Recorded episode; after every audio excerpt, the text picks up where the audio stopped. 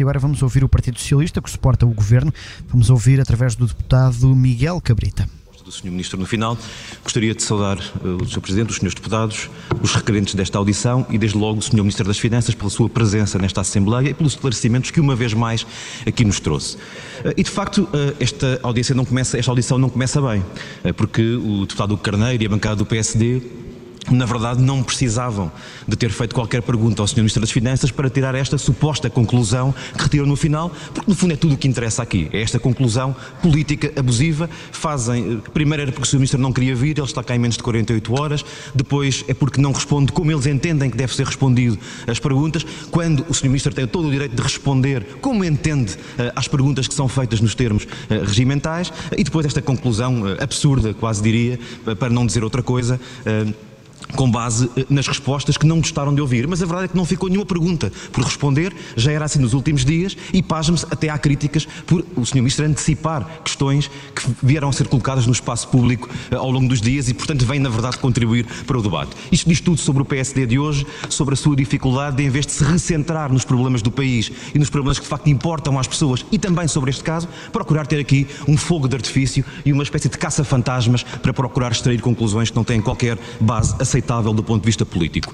E era sobre, esta, sobre este ponto de vista político que gostaria hoje e no início desta intervenção da bancada do PS, de centrar fundamentalmente dois factos políticos que nos parecem serem relevantes para esta audição. Em primeiro lugar, o facto dela estar a decorrer com toda a naturalidade nos termos eh, regimentais, no uso de direitos regimentais dos, dos, partidos. Todos os partidos têm direito, têm as suas prioridades e preocupações e posições e já agora o Partido Socialista não abdica também de as ter. E, portanto, quando na quarta-feira foram discutidas nesta Comissão uh, requerimentos para ter aqui o Sr. Ministro das Finanças. Era o que faltava se o Partido Socialista entende que os esclarecimentos estão dados, que o caso está encerrado, que uh, uh, se sabe genericamente quem soube o quê quando, quem fez o quê quando, com que contornos, era o que faltava que tivéssemos que viabilizar uh, propostas e requerimentos que não correspondem àquela que é a nossa percepção e avaliação política. E tanto assim é que o regimento tem direitos para os partidos e no exercício normal de um direito político o PSD requeriu positivamente a presença do Sr. Ministro e ele aqui está com toda a normalidade, com toda a naturalidade e como se vê, apesar de alguns partidos não gostarem das respostas, com toda a disponibilidade para prestar uh, esclarecimentos. O PS entende mais, entende que era importante ter esperado por novas informações, eventualmente, que a IGF viesse a ter sobre este processo, mas na verdade os factos que estivemos aqui hoje a ouvir são os mesmos que nos últimos dias vieram a público, quer por esclarecimentos do Sr. Ministro das Finanças, quer num debate de urgência que foi pedido, quer ontem numa moção de censura. Muito bem, aqui está hoje, em menos de 48 horas desde uh, o, o requerimento que foi feito para prestar esclarecimento e este é aliás o segundo facto político que gostaria de trazer, uh, o facto de para rolo compressor não está mal. Em 48 horas o Sr. Ministro das Finanças está aqui presente para responder a todas. Não é obrigado no uso, do, no uso dos direitos regimentais, no uso dos direitos regimentais e provavelmente só não esteve antes porque uh, tivemos plenários da Assembleia da República e não havia maneira de o ter. E, portanto, isto diz tudo, diz tudo sobre a manobra política que está aqui a tentar ser montada uh, e sobre o aproveitamento de casos que está a ser feito. E concluo, antes de passar a palavra com a licença do Sr. Presidente ao deputado Carlos Pereira, dizer exatamente isto. Nós percebemos muito bem o que está aqui em causa e é, naturalmente, uma tentativa de aproveitamento de uma política de casos, de exploração de uma política de casos, de caça-fantasmas, em vez de haver um centramento naquilo que interessa, quer sobre este processo, quer sobre a TAP, também sobre os problemas do país. Muito obrigado, Sr. Presidente, e com sua licença passaria a palavra. Então, Sr. Deputado Carlos Pereira, então, dispõe ainda de 5 minutos e 9 segundos.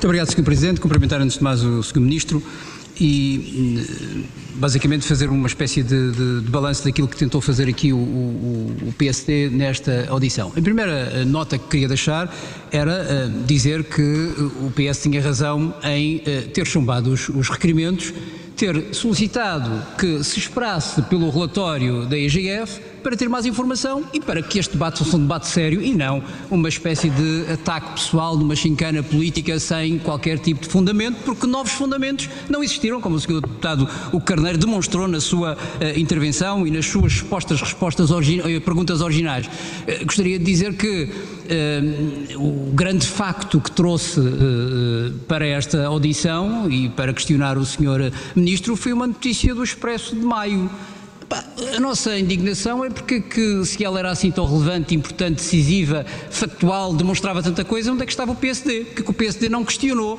a nomeação para a nave da, da senhora uh, engenheira Alexandra Reis. Portanto, qualquer coisa não bate certo nesta uh, orientação do PSD. Mas também gostaria de sublinhar uma coisa que me parece muito importante. Uh, uh, o senhor deputado, o Carneiro, insistiu na ideia de se o senhor ministro conhecia a engenheira Alexandra Reis, conhecia, estava com ela, se ia ao café porventura, se ao cinema, se conheciam-se em casa, se estavam em casa juntos.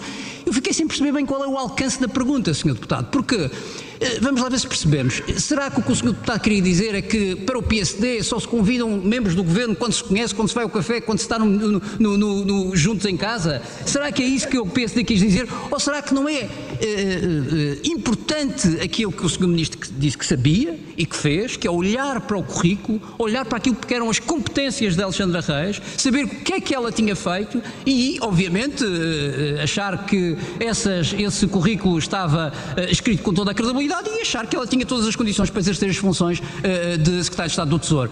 Esse, esse, é eh, um sentido de avaliação responsável e não essa insistência sobre a ideia de conhecer, saber onde anda, como anda. Não parece que isso seja verdadeiramente relevante para esta matéria e volto a repetir, isso demonstra que falta informação neste debate, que é preciso esperar por aquilo que a EGF vai fazer e não tirar conclusões, como o senhor uh, deputado uh, uh, resolveu tirar. Por outro lado, também é preciso dizer uma coisa importante nesta audição potestativa. Dizer que o PSD está ansioso para tentar uh, criar problemas ao ministro que uh, tem resultados e tem bons resultados. E os senhores, obviamente, ficam incomodadíssimos com isso, mas os resultados são factuais também. Nós podemos lhes enviar, podemos lhes enviar as estatísticas, os resultados, os resultados da economia, os resultados do déficit, os resultados da dívida, são todos resultados importantes e resultados que o país está a ver e que, obviamente, os valoriza. Os senhores estão a tentar ver se, de alguma maneira, escondem aquilo que são os resultados para tentar meter uns casos e a espuma à frente do senhor ministro. E querem fazer mais querem fazer no Ministro das Finanças, porque o Ministro das Finanças está próximo do Primeiro-Ministro e, portanto, o ideal é tentar chegar ao círculo do Primeiro-Ministro, porque aí sim é que a instabilidade vai chegar e o povo não vai ver os resultados que estão a ser feitos. E os senhores estão a tentar, e pelo caminho estão a tentar ver se também estragam aquilo que está a ser feito na TAP. Nós estamos a procurar, e o Governo está a procurar, um plano de reestruturação, corra como deve ser, e correr como deve ser significa ter bons resultados, significa com responsabilidade salvaguardar o dinheiro que foi colocado na TAP para salvar a TAP, que a propósito, já agora, talvez fosse interessante fazer uma espécie de audição também ao PSD para perceber o que é que faziam com a TAP quando, quando aconteceu a, a pandemia, porque os senhores falam muito da TAP, mas na verdade eh, ninguém sabe muito bem o que os senhores faziam, mas a verdade é que aproveitam esta circunstância não só para tentar encontrar uma forma de, eh, ehm, de alguma maneira, dizer que o Ministro das Finanças não está a fazer o seu trabalho, quando os resultados são muito bons,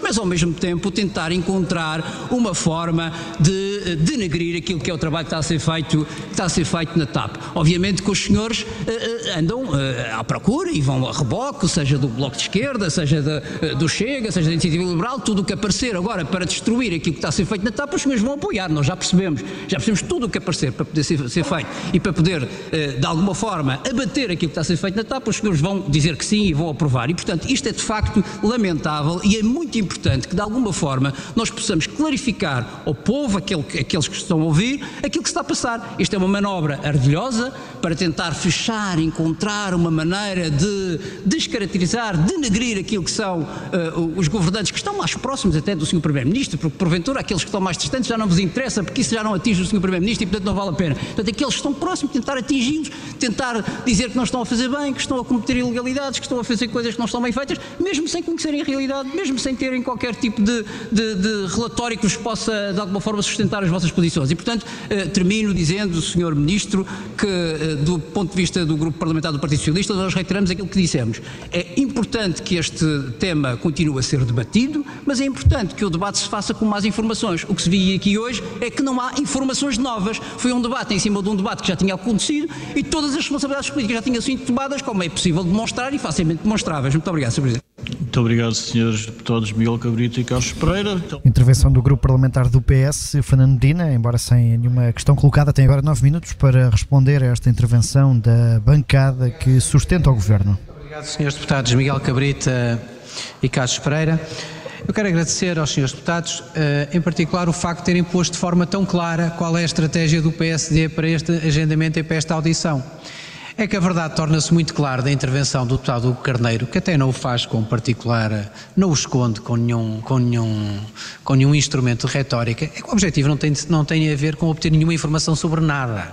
O único objetivo que tem é simplesmente querer atacar politicamente o Ministro das Finanças, na base de um conjunto, aliás, de insultos, de impropérios, de coisas que lhe ficam, uh, ficam com quem os profere.